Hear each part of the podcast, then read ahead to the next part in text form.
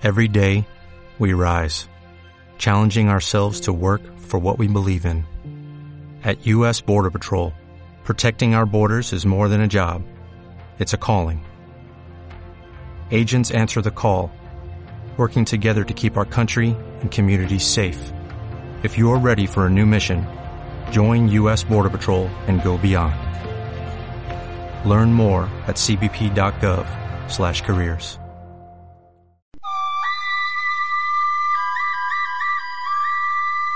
La espiritualidad a través del arte y la cultura. Un camino hacia la espiritualidad.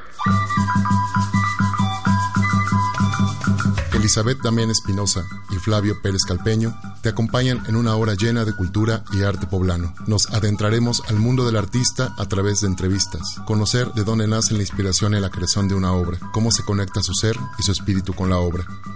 Quédate con nosotros en la espiritualidad a través del arte y la cultura. La espiritualidad a través del arte y la cultura. Iniciamos.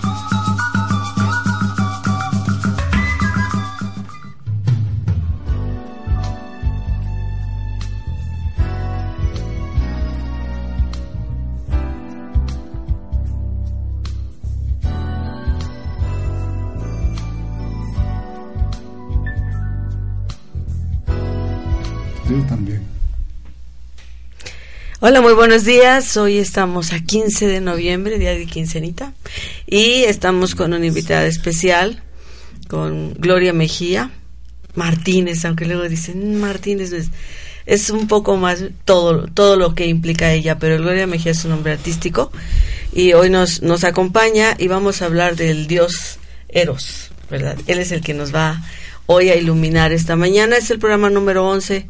Estamos en, en www.omradio.com.mx.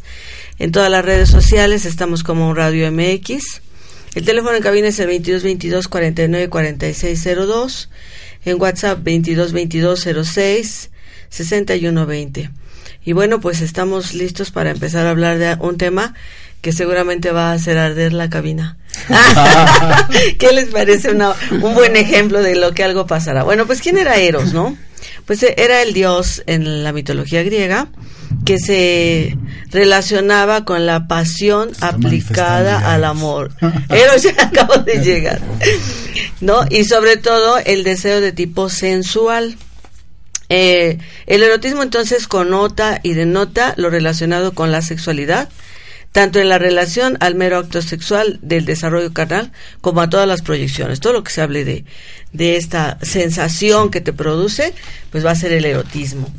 El erotismo a veces es abordado sobre todo con la libido porque proviene de la zona libídica y guarda relación entre el sexo y el amor. Aunque en la, en la digamos que en la cotidianidad, este a veces se dice que el amor erótico no existe, que el amor es más romántico, ¿no? Pero hay como que cada quien que le ponga el sazón que quiera al amor, ¿no? Entonces, hoy vamos a hablar de erotismo y lo identificamos con el deseo sexual y sensual y el amor, pues, también puede estar implícito con los sentimientos o no. Pero como para hablar, este, o para dejar más claras estas ideas, bueno, que no somos sexólogos, ciento por ciento, pero bueno, tenemos que dar un, un intro de por ya qué. estamos experimentados. Exactamente. Hemos ido mucho a la práctica y todo. La, la teoría no, pero pues hay que hablar un poquito de la teoría. Bueno, este, ¿qué decir aparte de, de este asunto? Bueno, pues existen en relación al erotismo muchas como corrientes, ¿no? De las que se puede hablar, se habla, si hablamos del catolicismo, pues bueno, casi se persinan y, y no quieren saber nada de ello, pero también, este, o casi lo ven como asociado al diablo, ¿no?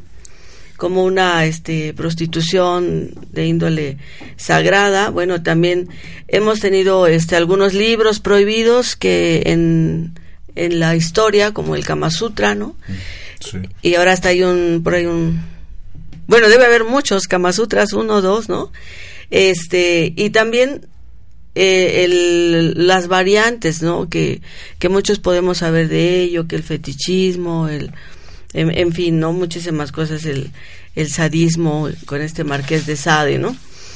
Bueno, en relación a la, a la, al adjetivo de la sensualidad, que también viene muy como amalgamado con el erotismo, Es una condición de lo que es sensual y de lo que viene de los sentidos. Y bueno, Sí. para Gloria Mejía yo creo que se... Se percibe ahorita. las y las Sí, sí, ella sí, es erótica sensual y seguramente sexual también no todos somos Bueno, seres sí, sexuados todos entonces esta mezcla no es fácil no y, y Oye, ella- seguramente dudaste de, ¿De mi qué? sexualidad. no para nada nunca jamás en la vida ahorita vamos a echarnos la charla con, con Gloria y bueno No, nos no vamos a ir quitando la ropa lentamente bueno por lo menos yo el suéter ya me lo quité el suéter y Sí, la ¿verdad? y- Bueno, entonces, este, este término de sensualitas, de la sensualidad, es una cualidad que favorece la estimulación sexual. Hay mujeres muy sensuales que solamente por, por mirarlas despiertan ese, ese erotismo Sí, y no es que ellas lo provoquen, ya, ya son, ya tienen el sexapil, ¿no? Sí. Y Desde el- la mirada, ¿no? Exacto, cómo caminan, sus ademanes. sus labios, Sí. sus ademanes, todo eso es muy sensual en algunas personas, ¿no? Entonces eso pues es, es parte de, de la sexualidad humana. Ahora que podemos hablar de la sexualidad humana, bueno, pues de la sexualidad humana, pues que todos pertenecemos, eh, pertenecemos a este género que está tipificado en la OMS como como las relaciones sexuales que entre el erotismo, la intimidad y el placer, y la sexualidad experimentada y expresada a través de pensamientos, acciones, deseos y fantasías. Y aquí se engloba la heterosexualidad la- y la homosexualidad y la bisexualidad también, ¿no? Ya eso es como que temas aparte, Ah, pero bueno, ah, luego le preguntamos aquí a nuestra experta, ¿existe la bisexualidad? A mí a mí me decía que era un eh, homosexual atrapado en jugándole a los dos. a los dos. Pero bueno, yo creo que la sexualidad es muy amplia, con todo respeto, ¿eh? los Sí, comentarios son muy personales, sí.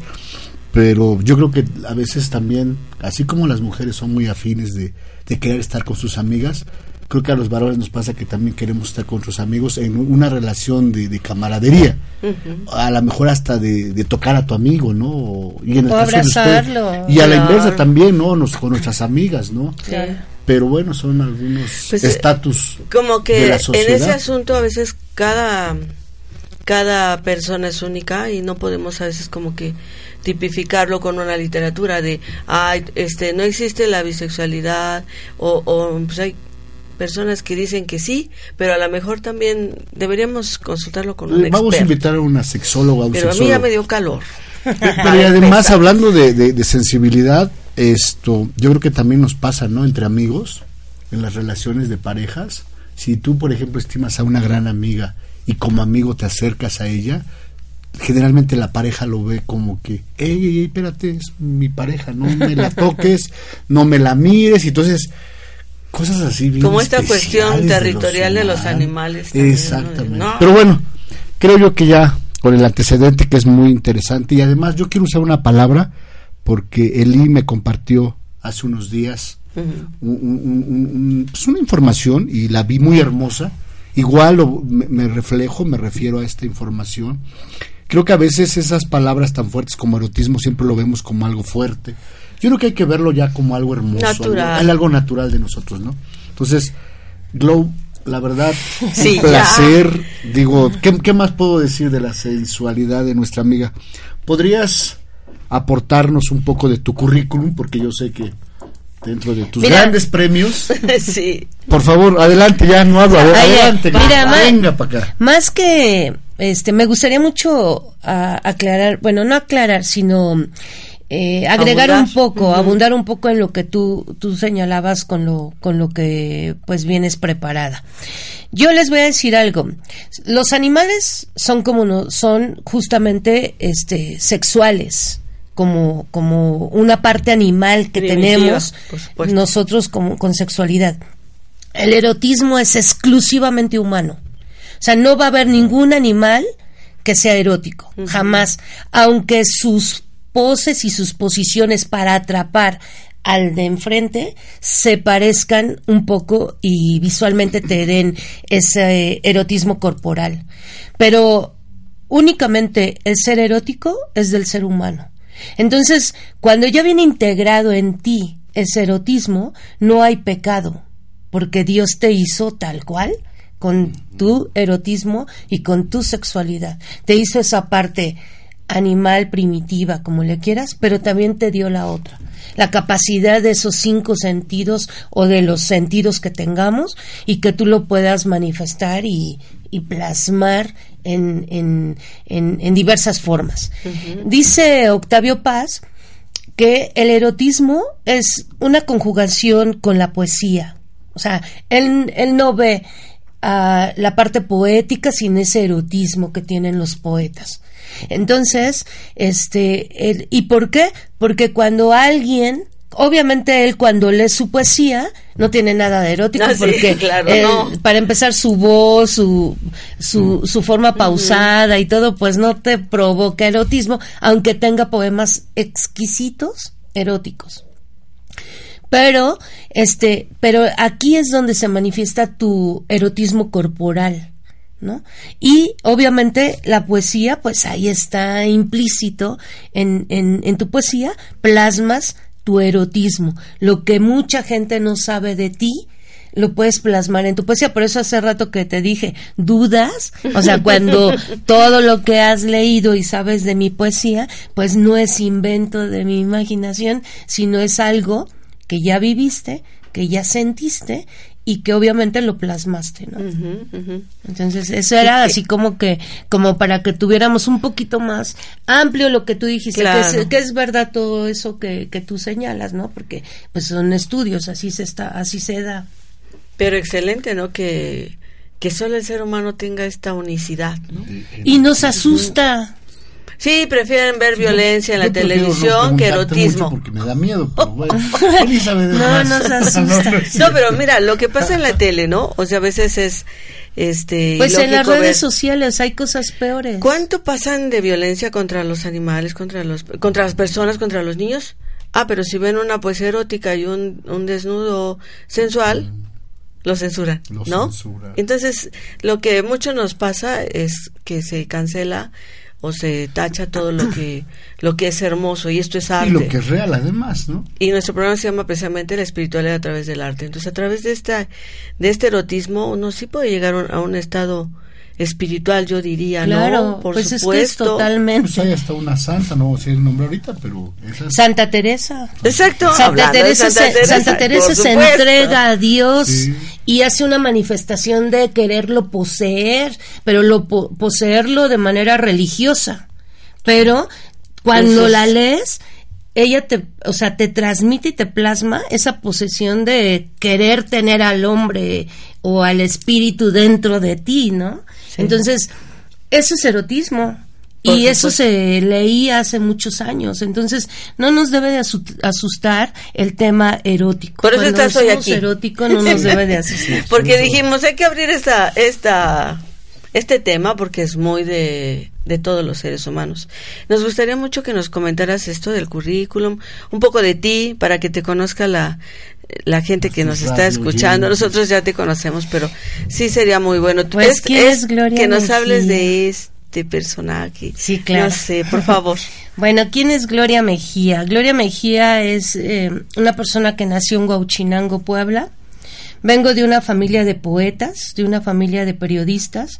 Mi abuelo fue un poeta, fue un escritor, fue el es el historiador del pueblo y de la región él hizo una investigación que le valió um, ser nombrado historiador cuando solo con su segundo año de primaria la el instituto era la escuela o el instituto de de historia y geografía que tenía un prestigio muy elevado le otorga el título de historiador y cronista a mi abuelo y fue gracias a un libro que, bueno, a dos libros que escribió que se llamó Huauchinango Histórico.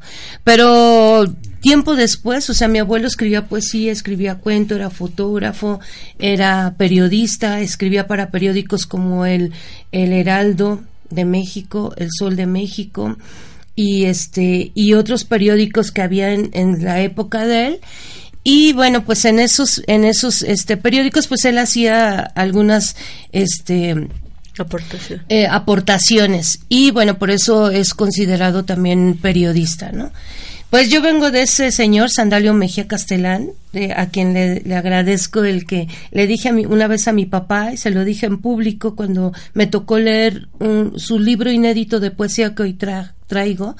Este, eh, me tocó leerlo en público, eh, por presentarlo por primera vez en Huachinango en la voz de una de sus nietas. Bueno, en, nadie lo había leído y su nieta lo leyó y este y le dije a mi papá que le agradecía mucho que la mejor herencia para nosotros en mi caso de los Mejía Martínez la mejor herencia que nos pudo haber dado mi padre fue esa heredarnos esos genes esa sangre de un abuelo que que estaba muy metido en la poesía estaba muy metido en los cuentos y estaba muy metido en todo lo que tenía que ver con la literatura y con la escritura entonces, pues yo de verdad me siento muy afortunada de venir de esa sangre de los la vena artística, esa vena. Sí, qué y, Bueno, pues este me, me estoy metida al periodismo desde hace más ya de 25 años eh, recientemente recibí un reconocimiento a mi trayectoria este, periodística a nivel nacional, pero principalmente fue por Puebla en la hora nacional porque soy productora de este espacio maravilloso. Desde hace 10 años tengo esta oportunidad de, de estar contribuyendo a mi estado con pues con, con reportajes, con entrevistas, con, con enriquecer y dar, dar, dar a conocer toda nuestra cultura, nuestra tradición a nivel estatal. Y bueno, pues este, me siento muy orgullosa de pertenecer a Puebla en la hora nacional y ser quien la dirige. Y bueno, he recibido algunos premios periodísticos. Este tengo ahorita pues ya suman tres nacionales eh, cuatro estatales, un municipal y en poesía tengo solamente uno de, cuento. uno de cuento y uno de poesía eh, a nivel estatal. Pero poesía erótica cuento erótico. Exacto sí mi mi, mi poesía siempre va a ser erótica y mi cuento siempre va a ser erótico. O sea no me veo escribiendo algo que no sea erótico y no lo hago por otra razón, sino porque tengo un sello. O sea, quien se casa con un sello, así, ya, ese, ese es mi sello. Y así quiero que cuando piensen en poesía y, y, la identifiquen, digan, ah, es Gloria Mejía, ¿no? La erótica. Inclusive yo creo que mucha gente identifica tu voz y tu forma de leer, ¿no? Y dicen, ah, es Gloria. Alguna vez te vetaron en un evento, me acuerdo, porque dijeron, esa voz la conozco, ¿no? Y era un poema tuyo. Sí, era un poema mío y que, no creyeron que yo fuera un poquito erótica. Y que se llamaba La Cama, y que la Y que la paran a nuestra Gloria. Entonces, eh, sí, has hecho esta este magia de con tu voz, con tus letras, con todo lo que tú eres, ¿no? Con todo lo que proyectas. Y realmente yo creo que sí, eh, tu página, ¿no? De con la luna en el ombligo es ideal, ¿no? Es ideal para, para hablar del erotismo. Entonces, pues no sé, eh, ¿Qué más nos quisieras este, compartir de, de, la gente que te ha prologado? Porque ha sido gente muy muy interesante en el mundo de las letras, ¿no? Sí, me gustaría. Pues, pues para empezar, perdón, para empezar, bueno, quiero decirles que tengo en mi haber un libro que se llama Con la luna en el ombligo, editado por la Benemérita Universidad Autónoma de Puebla. Y fueron dos personas importantes quienes hicieron el prólogo en este, tres personas importantes, porque hubo un tercero, pero ahorita les platico. Eh, la primera persona y que fue quien, quien me confió en mí y me dijo, oye, yo quiero ese libro, yo quiero que eso sea un libro, fue eh, Adolfo Martínez Sánchez, el doctor Adolfo Martínez Sánchez, que en paz descanse. Él era un español, amante de la letra, amante de la palabra, y la verdad, cuando, cuando por primera vez me escucha leer un poema mío, este, él también había escrito algo de erotismo y me lo envió inter, vía por internet. Y este por correo electrónico y yo le yo le me, me, dice dame más tuyo quiero leer más tuyo más de ti le mando y él me manda yo apenas me apenas si me estaba dando tiempo de leer lo suyo cuando ya tenía yo la respuesta inmediata de él. Era una era una persona era porque desgraciadamente falleció, ya, murió. Lástima porque la verdad es que este es era todo un personaje el maestro Adolfo Martínez Sánchez, a quien yo de verdad le, le guardo un enorme cariño. Y él hace el prólogo de este libro y de este libro y, y, tuve la suerte de que me lo dedicara y hoy lo traje y dice por fin Gloria ya está disfrutando de, de la vida eh, dice vuestro hijo. O sea, él era, coincidimos en que era hijo de él y hijo mío. Dice, abraza, abrazo es, ¿cómo dice? Ahora es mejor mi... Es que escribía... Me imaginé. que empiece a, caminar. a caminar. ahora es preciso que ahora es preciso, mira tú sí descifras la letra. Es que es español. Ah, te abrazo te abrazo Adolfo. Y mi hija quien hace el prólogo digo perdón quien hace la edición de este libro porque ella es la diseñadora este me pone me pone Gloria. La vida es como un suspiro. La felicidad es la plenitud de ese instante. Disfruta estos momentos que señala la esencia que te que te caracteriza. Felicidades por tus logros y consejos que siempre son bien recibidos. La Socamati ella, bueno, pues hace es Tatiana Bernaldez y lo y lo escribe. Pero quien otro me otro quien hace el prólogo, pues es el, el, que creaba los los este las frases a los presidentes de la República en aquellos entonces, como a López Portillo, como a Enrique a este a Luis Echeverría, a todos esos presidentes eh, tan tan tan conocidos por nosotros, obviamente. Bueno, quien les hacía las frases me, rega me, me hace el prólogo también a este libro y me regala la frase más hermosa que creo que me identifica. Ah, y dice, Gloria Mejía es la artesana de la palabra que eyacula. Entonces, bueno, pues ese, esos son los que hacen mi prólogo y esos son los personajes. Pero hay uno muy importante. Sí, sí, claro. Es Manuel Espinosa Zainos. Y Manuel Espinosa Zainos es un poeta totonaco. Es nacido en la parte, en un pueblo de por ahí por Cuetzalan y a él le digo este que me haga la presentación de mi libro pero con otra manera una manera que nadie lo había hecho la verdad y a partir de eso lo, lo voy a hacer en todos mis libros. Es de entregar mi poesía a un poeta y ese poeta con, poesía tiene que descifrar o describir lo que le, lo que yo voy a presentar como libro. Y entonces Manuel Espinosa Zainos me hace me regala dos poemas porque se vuelven míos ya, dos poemas donde a modo de prólogo él hace este la presentación de mi libro. Y en el primero se llama Al comer esa fruta que es como una descripción de la primera parte, y Déjate amar por la noche, que sería la segunda descripción o la segunda parte de ese libro. Entonces, es en este caso de Con la luna en el ombligo. En el caso del prólogo de Tango con olor a lluvia, lo hace la doctora María Teresa Colchero Garrido, que mm, también me regala, es, es, es quien escribió todo de la esposa de Octavio Paz, de esta este ay se me fue el nombre. Es este ah, bueno ahorita nos acordamos pero bueno ella ella es una estudiosa de la universidad de este una catedrática de la benemérita universidad autónoma de Puebla una mujer muy inteligente una mujer muy preparada y bueno pues ella me regala el prólogo y un poeta que yo considero que sí es un gran poeta, aunque en, la realidad es un maestro en body paint. Este es Michelangelo Stefanoni Mazoco y este en el primer libro eh, Manuel Espinosa Zainos lo hace en Totonaco y en el segundo libro le pido a Michelangelo Stefanoni me lo haga en Véneto. Entonces él me presenta mi libro en, en un poema con Véneto en la traducción a Véneto. con su dialecto este. No es dialecto, lengua. ¿Sí es lengua? Sí, claro. que yo sabía que Son lenguas. Que era un dialecto italiano, pero igual ya. Se elevaron a a este rango. Sí, ¿no? claro, ya se elevaron. Igual el totonaco También está considerado lengua y también la lengua de señas está considerada Como dentro lengua. de la lengua. Sí. Ah, perfecto.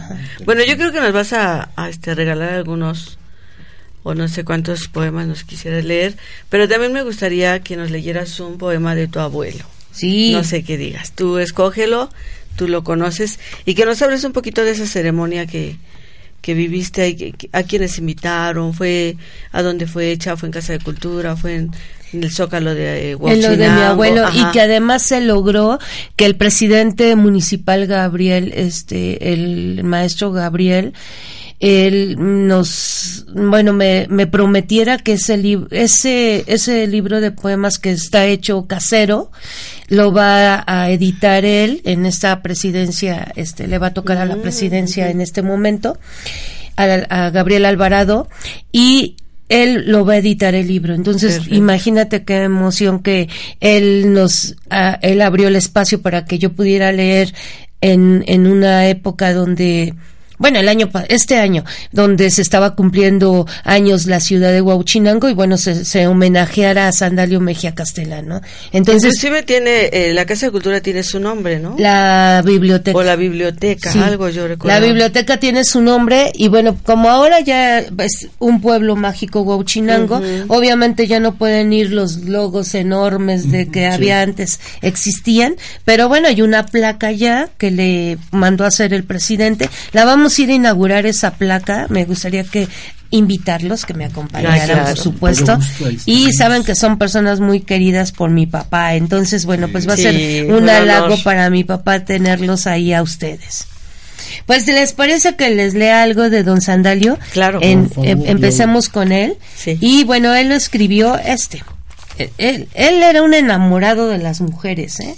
Entonces, por algo digo yo que soy erótica, también me enamoro ¡Claro! fácilmente. bueno, él lo escribió en junio 26 de 1914, para que se den una idea. Y se lo escribió a alguien que no era mi abuela, por supuesto. Mi abuela se llamaba Aurora y esta es una tal Amelia. bueno, pero no fui infiel, todavía no se casaba. Ah, bueno. Válido. Dice, en mi mente soñadora tus palabras sutiles, como el viento en primavera, unidas a tus, lánguidas miradas, cruzan el cielo de mi dicha entera. Nostálgicas mis ansias son, Amelia, de ver en tus pupilas retratadas las ondas cristalinas con su estela de mi amor en tu pecho cinceladas. ¿Oyes los dulces aleteos del cisne que se mete en las aguas azuladas? ¿Oyes los suaves trinos de los mismes y de las ovejas sus mágicas baladas? ¿Oyes los besos que se dan las tiernas y bellas tortolillas no cuidadas? ¿No cuitadas? Es que te exigen que a mi amor lo duermas entre tus blancas manos perfumadas. Y al final, fíjate que al final, todas esas palabras raras que escuchamos, La tiene de vienen- glosario. Y te iba a viene, preguntar, ¿qué significa esto? ¿Qué Cuitas. significa? exacto, todo viene en un glosario con, con los términos que él utilizaba. Entonces, eso te da a entender que era una persona sumamente preparada. Por O supuesto. sea, y aparte de usar ese tipo de palabras rebuscadas, largas y, y este y raras, pero bueno, pues ahí está. Excelente, ¿no? Pues vamos a ir a un cortecito muy chiquito. De nuestros patrocinadores, porque si no, Sí. vive el programa. Exacto. y luego regresamos con Gloria Mejía. Con Gloria Mejía.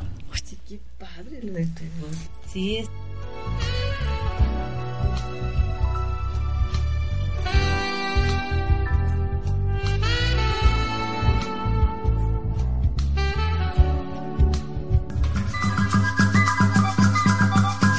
No te vayas, en un momento seguiremos conociendo más de Puebla.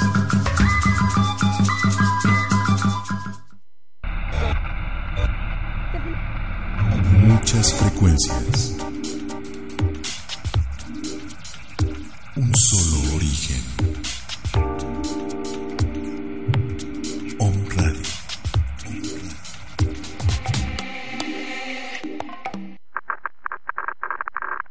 Códigos de enlace.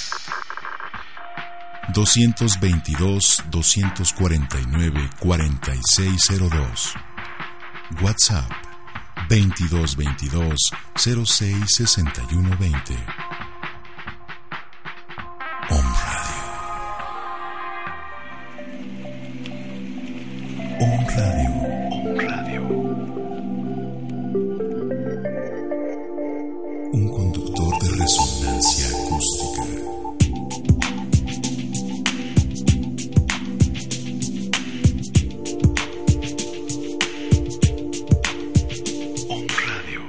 ¿Quieres aprender a co-crear la realidad perfecta y armónica? ¿Quieres estar siempre saludable? Escúchanos todos los martes a las 14 horas por On Radio, Alquimia Radio. Activa tu poder creativo.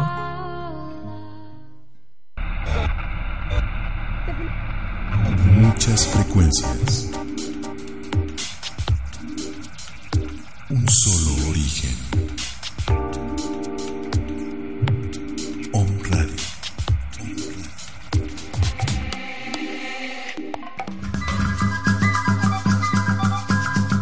a través del arte y la cultura.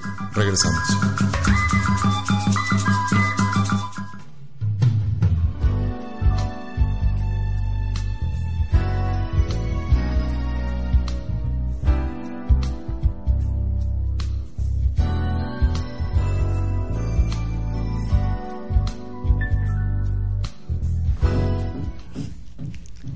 Bueno, ya estamos aquí nuevamente con Gloria Mejía y pues comentábamos sobre esta forma de escribir de su abuelo que era muy versada, muy cuidada, con lenguaje muy propio, ¿no? Y bueno, ya podríamos entrar a escuchar algo de, de tu segundo libro o de tu primer libro Pues una el primer libro. y una. luego del segundo que finalmente se conserva, o sea, cuánto erotismo hay aquí, muchísimo, porque casi todas sus letras pues son muy cuidadas, un lenguaje muy fino, a mí me parece excelente la manera en cómo tú vas describiendo y la gente va imaginando, ¿no? De eso se Pues, trata. Pero, pero además, perdón, Glo, eh, hizo, alguna vez hubo una presentación de tu libro, recuerdo, en, en Tochimilco, y es increíble. Nosotros, la expectativa fue rebasada, porque además fue con, con un ensamble de jazz. Yo creo, no sé si te estés presentando actualmente o si haya esa posibilidad, pero yo creo que si se hiciera otra vez ese, ese- ese tipo de ensamble con música, la letra, obviamente tu, tu oratoria para, para hablar de estos poemas y describirlos de propia voz, pues ojalá y, y sea pronto, y, porque la verdad nosotros lo vivimos y todos nos quedamos así, petrificados. sí, aparte la luna la luna, o sea, la naturaleza. No, es que había llovido. Ajá. había llovido y después de repente cuando empe- empezamos a leer y a tocar el jazz sacamos a la luna es mientras Sí, leímos estuvo la luna los los grillos No puedo las decir unas palabras, pero luciérnagas pasó eso, creo. las, los grillos las luciérnagas sí no salió Sí, todo porque estábamos entre amigos. Salió entre todo. amigos. El, ¿Cuándo estuvimos en la finca? ¿El domingo, el sábado? Ajá, el, domingo? sábado. Se habló de ti en la mesa donde yo estaba. Yo vine el 14 de febrero Mm, y sí, hubo una poesía erótica. Le digo, ahora va a estar en el programa, escúchelo usted. Pero prontamente, seguramente. Ella pues tiene el ensamble de, del de trova, de performance de, se llama Almada para tres y se con presenta con nos trova con presentando Reyes ahorita, ¿no? y Michelangelo que es además eh, hace body paint, ¿no? Pero también hace poesía muy muy de todo, De como. ¿verdad? Entonces, es una una triada muy bonita, la presentó en Casa del Puente el día 28 de octubre. Estuvimos por ahí, entonces, pues ella está también haciendo esta amalgama de música y demás, ¿no? Entonces, Sí, la idea yo creo que aquí fue, este, desde un principio fue pensado en que la mejor manera en la que te puede escuchar la persona que está enfrente de ti, pues es seduciendo esos con los sentidos, ¿no? O sea, la vis- la vista, el oído, el olfato, este, el tacto, ¿no? Que me puedas acuerdo que te fuiste a los todo. sabores, te fuiste al pastel, ¿te acuerdas? Ah, pues me hicieron un pastel. Pero además algo Ricardo. importante, yo recuerdo, y lo voy a decir con todo respeto, ¿eh? las señoras un poquito mayores fueron las que estaban así como que, Los niños. como que sensibiliz- se Oye, los sensibilizaron niños. los niños. Los niños decir, estaban wow. atentos a la poesía. Como que un mensaje para las jóvenes o los jóvenes de que tienen que ser y es que sabes más el- como dice ¿no? ella si el erotismo está presente en solamente el ser humano tengas la edad que tengas Sí, claro. escuchas las palabras La y te mueve nos pasó en Cuanalá te acuerdas con las señoras de Cuanalá Ah, sí. que ella llegó al final fue la última en leer leyó una una, Una. una poesía Una. y las señoras dijeron quiero Compraron más mi libro. compraron Así el libro y todo y aparte eran todos- señoras vestidas este Con su mandil, con su con su- mandil, o sea, señoras del pueblo, señoras que habían tocado para tu poesía, habían tocado la campana para que el pueblo fuera a la presentación. Sí, Entonces al principio hubo una señora que me dijo, yo agarré a mis hijos y ya me iba cuando escuché que usted iba a leer poesía erótica. Me asustó, pero cuando escuché, la escuché a leer, lo primero que hice fue voltear, escuchar y regresarme a sentar con mis niños ahí, porque lo que yo escuché no era nada vulgar. así es así es Así me dijo. Sí, Entonces imagínate qué, qué bonito se siente, pues son como regalos, son como premios, ¿no? Que, que, que te los da la gente.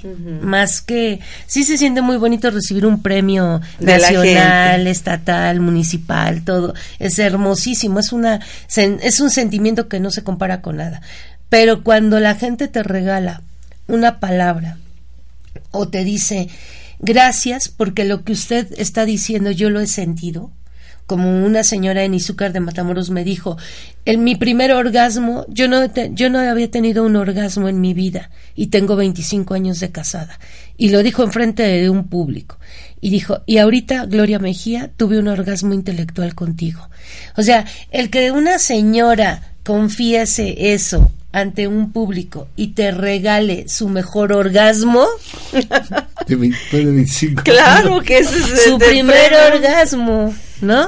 Sí. Porque lo que no entendemos el ser humano es que no necesariamente el orgasmo tiene que ser con una pareja o con una persona que te haga sentir ese orgasmo. Hay, hay veces tienes un orgasmo, pero ni siquiera sabes identificarlo como es ese orgasmo. Pero es un orgasmo que te está, te, te levanta los pelitos aquí del, del los vellitos de, la- de los brazos, te, te sientes algo caliente que está desde tu cabeza hasta tu médula hasta tu columna, hasta donde acaba tu columna, este eh, es una emoción, o sea, ese es un ese es un orgasmo, pero no como no lo sabemos identificar, como nos como nos da miedo pensar que me estoy excitando, Sí. O como qué van a decir si ¿qué digo van a decir que si lo lo que yo estoy sintiendo? Pero lo estás sintiendo. Sí. Y lo puedes sentir con que alguien te esté leyendo o con que alguien te esté hablando y con que alguien con que tú te apasione, algo que te apasione, con eso puedes tener un cúmulo de sensaciones. Entonces, ahí es donde viene por qué solo los humanos podemos tener sentir ese Erotismo, erotismo. claro. Ahí es de donde viene. Que y- tenemos- ocupamos todos los sentidos. Perdón, Glo, eh, ahorita estás hablando de esas sensaciones. ¿Qué tan biológicamente, y perdón, que ahorita pasamos a tu poema, pero ¿qué tan biológico es o tan sano es vivir una sexualidad? Muy sano. Sí, Súper total. sano. Lo mejor. Dicen que la piel se pone mejor, se liberan endorfinas, o sea, yo creo que hay muchas cosas Y, favorables. y te voy a decir, o sea, yo creo que siempre es muy bonito, obviamente, que encuentres a una persona que te haga sentir muchas cosas. Eso es lo maravilloso. Así es como, como, como, es, es, como, no es que sea tu complemento, sino que es una parte esencial de tu organismo, de lo que te pide, tu, exige tu cuerpo. Pero te voy a decir una cosa, y justo va a entrar este poema. No necesariamente necesitas tener a un ser humano junto a ti para que tú puedas tener un cúmulo de sensaciones. O sea, sí, también mentalmente, también eso es bueno y es sano. Con Pues que los- vivas los tu sexólogos- sensualidad Ahorita recuerda algo. completa, Dicen que misma. los sexólogos dicen que el órgano sexual más importante es el cerebro. Claro, pues el que Porque tienes si que estimular. No te imaginas a Brad Pitt, pues no va a pasar imagínate, nada. Entonces, imagínate es cuántas personas no tienen eyaculación o no tienen una erección, perdón, porque al- están pensando en sus problemas, en sus cosas y, y no pueden. Y por más que tengan a la mejor, bueno, ha habido personas que tienen a cuerpazos de mujeres enfrente y no tienen una erección.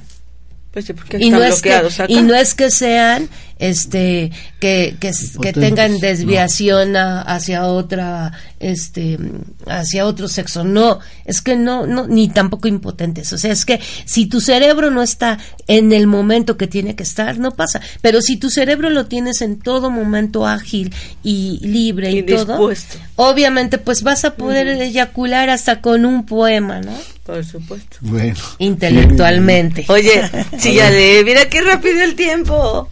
Lee, léenos. Bueno, dice, hoy me desperté con el deseo que da el no tenerte, disfrutar tu cuerpo con todo y la neblina que se mete hasta mi cuarto, en esas mañanas que me dan tan solo de extrañar tu nombre. Desperté con ganas de pasearme por tu lengua envenenada para dejar derramada la maldad entre estas sábanas. Amanecí deseando tus sabores en distintos lugares de mi cuerpo. No, totalmente gauchinango, la neblina, tu cama y la imaginación. Tus manos. Sí. Oye, ¿qué edad tenías cuando escribiste este? No, pues este, Este es el- el- este es- mira, no, pues es que fue, este es un, el de con la luna en el ombligo, fue, es una compilación de, de muchos años. Tengo mi primer poema aquí, que lo escribí a los 17 años, pero estos ya fueron los últimos, ¿eh? O sea, este de hoy me desperté ya fue de los, de los últimos. Pero tengo varios poemas de muchos años y que he ido acumulando y todo, y bueno, pues nació, nació con la luna en el ombligo. Oye, ¿no? atreverse a, a publicar, ¿no fue como desnudarte también? Para ti, ¿no, no sentiste esa...? Fíjate que yo siempre he escrito desde los 11 años, ya lo he platicado muchas veces, pero pero nunca tenía yo la idea de publicar nada, o sea, jamás por mi mente pasó hacer una publicación, nunca, ni ni querer tener un Escribías libro. para ti, ¿no? Escribía para mí, para mis mis este mis musos, ¿no? O sea, ni mis musos estaban enterados algunos de que yo escribía para ellos. Entonces, este, en la realidad era algo íntimo, era Sí, algo perdón, es una inspiración de personas también. Sí, Claro. era algo íntimo, algo mío, algo que, que yo no compartía con nadie porque me daba, no me daba pena por lo que yo sentía, sino me daba pena que dijeran que era yo mala, que no era buena. Entonces, en, en, en un momento en el 2005 hay un concurso de erotismo y en el estado y bueno, y dije, bueno, ¿y por qué no? O sea, tengo muchos poemas, pues voy a mandar uno. Mando y gano mando un cuento y gano. Y entonces, bueno, pues eso ahí me ahí me abre un poco así como de que Soy wow, muy buena. pues si gané Claro. y, a- y ante Oye, muchos ¿nos en el leer estado. ese de últimamente? ¿Es ese? Sí, ese es el, Sí. el- el premio. El ¿no? premio es su premiado. Ojalá que el público Le siga dando más premios. con note Seguro o que denote sí. de qué hablan. Por Seguro que supuesto. sí. Bueno, sigan platicando en lo que lo encuentran. Bueno. Todas Está sus bien. letras totalmente erotizadas, pues sí, a todo, a todo mundo.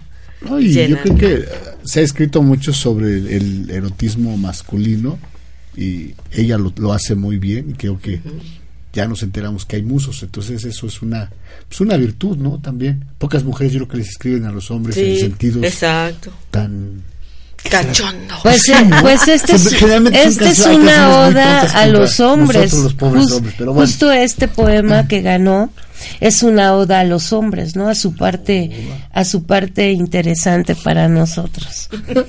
Dice así: Últimamente he intentado amar ese animal nocturno cada vez que me deslizo suavemente por su parte que presenta vulnerable. Lo he querido retener con mi lengua suave, sin sombras ni mentiras, sin larvas ni desvaríos, tan solo con tiempo transformado. De ese animal nocturno espero que me hunda sin descanso en el desboque del orgasmo, hasta respirar la lluvia de su cuerpo y que desprenda la piel de mi vestido. Lo encontré surgiendo del desierto, con la arena cargando entre sus brazos, lo perseguí hasta el amanecer, hasta encontrarlo sumergido con olores de otras selvas. Ese animal nocturno se me ha metido hasta las ansias, hasta los pliegues de mis noches, lo he respirado hasta el cansancio, hasta sentir dolor en el hueco de mi boca.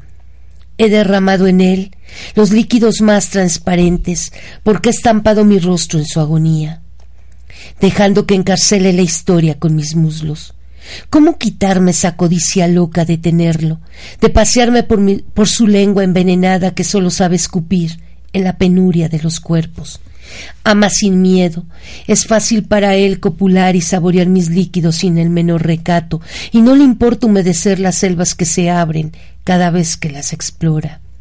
Últimamente he intentado amar ese animal nocturno, lubricando cada consonante de su nombre, cada vez que me deslizo por su parte que parece vulnerable. Lo he querido retener, pero mi lengua ha comenzado adormecerse. Ah.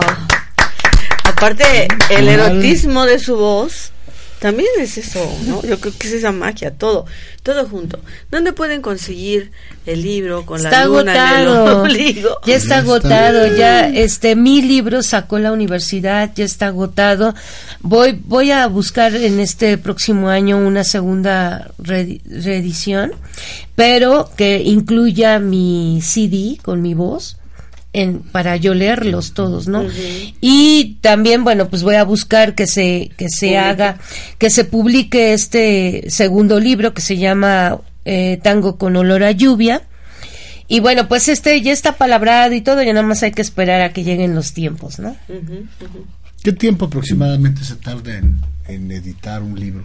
Lo- Pues En el caso de- de lo en que el, vas a hacer. en el caso de con la luna en el ombligo fue en tres meses, o sea, lo fue rapidísimo. En el caso de Tango con olor a lluvia, bueno, pues eh, hubo ahí algunos problemitas, se detuvo por falta de un poco de presupuesto, pero este, pero bueno, yo espero que también no tarde mucho. Yo espero que ya Tango con olor a lluvias tenga salga a la luz en este 2017. Buen bonito número, ¿no? Perfecto. 2017. ¿Y nos leerás algo de Tango con Sí, lluvia, claro, por favor? compartirles a ustedes, bueno, es uno muy pequeño, se llama Apuntes finales para bailar un tango en la neblina. Mm. Con mi lengua te escribo, con ella te recorro todo el tiempo, con ella hago prosa sobre la prosa de tu cuerpo, en ella bailo para ti, en ella te vienes para mí. Nada hay más excitante que enroscarse con las lenguas y dejar que envíen señales que humedecen de inmediato. Con mi lengua llega la correspondencia al norte de tu cuerpo y recibes la misiva en el sur de mi garganta. Wow. Nada prosaico, todo elegante, pero por supuesto Pero que nuestro además- cerebro hace conexiones neuronales, ¿no? A- aborda las palabras del hay órganos del cuerpo que Claro. son vitales para un buen erotismo, ¿no? Entonces ya nos dio la idea Glow de cómo se puede practicar Sí, claro. una tarde de erotismo, ¿no? Por Muy, muy interesante. Glow, eh, me llama mucho la atención, por ejemplo, la presentación, el diseño de- del- del libro. Veo que refleja un cuerpo humano. Eh, esa, esa parte que tú pues lucubras, no sé si es el término correcto, ¿cómo se da o cómo, cómo mandas un mensaje a través de esa portada? Yo la veo y al, cuando la vi la primera vez me quedé así como que, digo, dentro del conservadurismo siempre estamos medio espantadillos, ¿no? Pero, ¿por qué a veces nos da miedo ver? O sea, hemos visto a lo mejor, todos hemos visto o leído alguna vez, lo digo todo respeto, pornografía, en puestos, en los libros, ¿no? pero ¿por qué cuando una escritora como tú, que además es erótica y que es profesional y que es muy, es muy culta en, lo- en las- en los conceptos, vemos un libro así, ¿por qué aún así nos puede provocar un poco de, de temor, de curiosidad y deseo de ver qué, cuál es el contenido? ¿Por qué todavía en nuestra sociedad, Pues y vamos por- a hablar de la sociedad poblana también, Sí. se ve esto y dices tú, hey, ¿qué es esto? Voltea el libro, ¿no? O hay gente que de verdad ve el libro y lo ponen así. No nada Los más esto. ¿no? ¿Así? Sí, claro. Yo creo que pues es todo viene desde el principio en que no sabemos definir un concepto de erotismo, ¿no? En que no sabemos de- distinguir el- ese concepto de erotismo y confundimos este lo sexoso con eh, una sensualidad y una sexualidad bien llevada. Entonces, cuando creemos que y, y bueno, eh, recordemos, imagínate en la época de mi abuelo, ¿no? O de los abuelos de nosotros. De nosotros. Este, en esa época donde las mujeres se cubrían hasta el cuello para dormir y se ponían unos calzones hasta abajo, nada románticos, ¿no?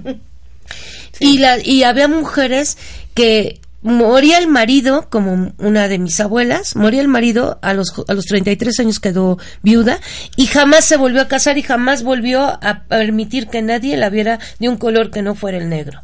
Entonces, pero dentro de todo eso, este, yo creo que, que cada vez estamos más evolucionados. Los niños vienen con un chip integrado maravilloso.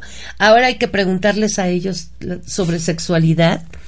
Pero, este, yo creo que aquí eh, lo más bonito y lo más interesante es no separar la la vulgaridad, o digo, separarla, separarla totalmente, lo vulgar, lo soez, lo prosaico, con, con algo que de verdad se está haciendo y se está eh, dejando eh, salir desde tu ser interno y, y que lo estás plasmando. O sea, todos, y no me diga alguien, ay, yo no, yo no lo he sentido, o sea, todos hemos sentido algo que no sepamos qué es, eso ya no es problema de que no lo sientas. Si lo sientes y lo manifiestas.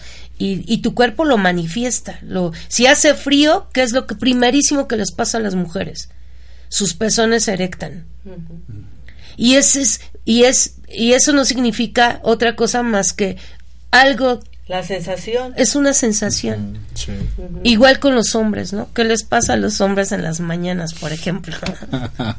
Entonces, cuando dejemos de ver eso como burdo, como, ay, no, es que es lo horrible. Cuando los jóvenes dejen de llamar, vulgarizar sus partes íntimas, ah, cuando dejen de hacerlo, este mundo va a ser otra cosa y este mundo va a ser diferente.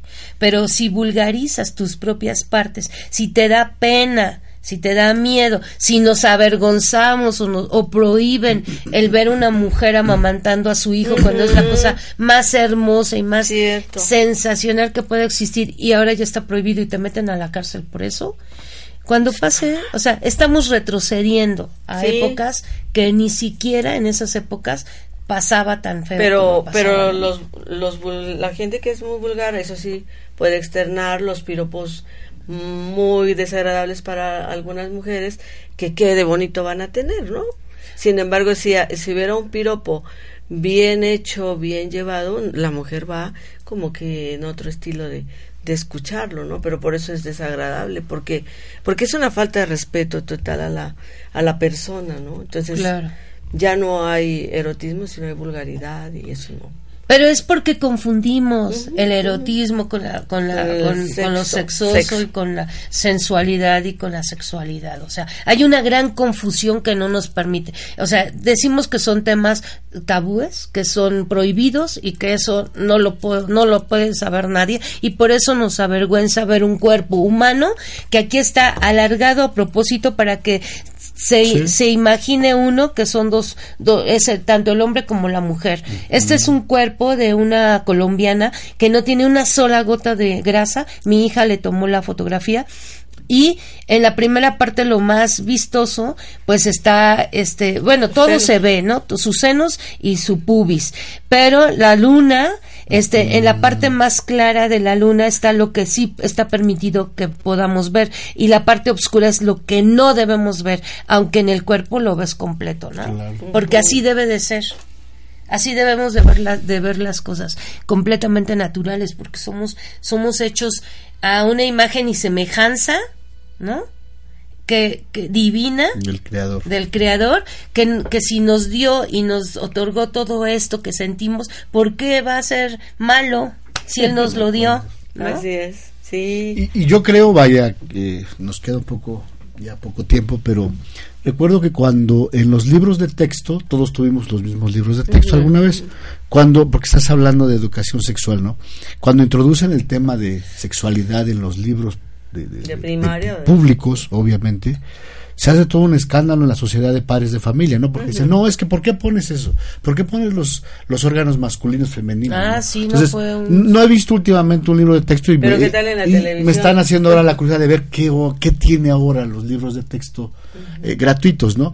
Porque al final, bien lo dices, Gloria, parte desde pues, una educación sexual pública porque a lo mejor en la parte privada nos- nuestras familias todavía son muy conservadores en ese término. Y respetuoso, Y ¿eh? respetuoso, además. O sea, ¿no? está bien, lo- Claro, hay que de respetarlo. acuerdo. Pero, Pero- mucho de lo que pasa, Flavio, perdón, Sí. es que hay muchos embarazos no deseados, También. muchísimas niñas Niñitas embarazadas de 8 años. de de 10 Digo, son temas años. delicados y complejos, ¿verdad? Y no nos vamos a Entonces meter en ese dices, término, "Wow", pero ¿no? yo creo que sí, el gobierno, el sistema ha hecho, eh, esperemos que sigan haciendo esa, esa libertad labor, de expresión ¿no? y esa labor, ¿no? Pues que en, que en las escuelas, como hemos ido en las secundarias, En preparatorias y universidades, sigan abriendo espacio a lo De que es la literatura y lo que es el erotismo. Eso sería el mensaje final. Sí, para que vayan modificando.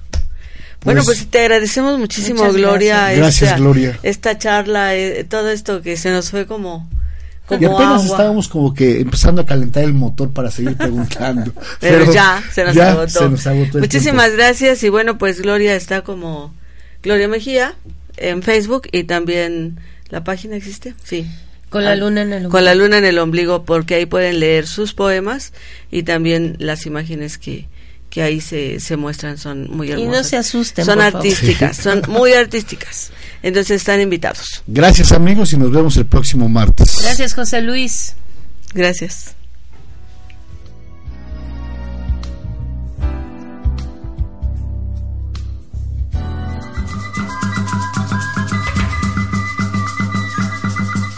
La espiritualidad a través del arte y la cultura Un camino hacia la espiritualidad. Te espera la próxima semana para seguir recorriendo el arte y la cultura poblana desde la espiritualidad. Desde la espiritualidad.